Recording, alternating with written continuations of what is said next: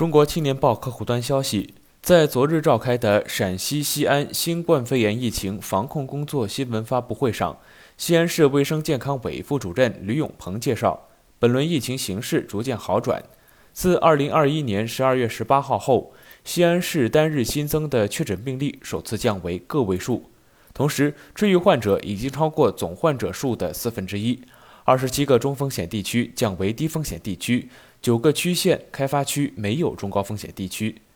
截至十一月十一号二十四时，西安市累计收治治愈患者五百四十名，均转入西安秦皇医院、省第四人民医院接受健康监测、隔离康复。现有一千四百八十五名确诊病例在市胸科医院、市第四医院航天院区、长安区医院隔离治疗。患者总体以轻型和普通型为主，其中重症十一例，危重型一例。目前在院患者病情稳定。这里是羊城晚报广东头条，我是主播陈子燕。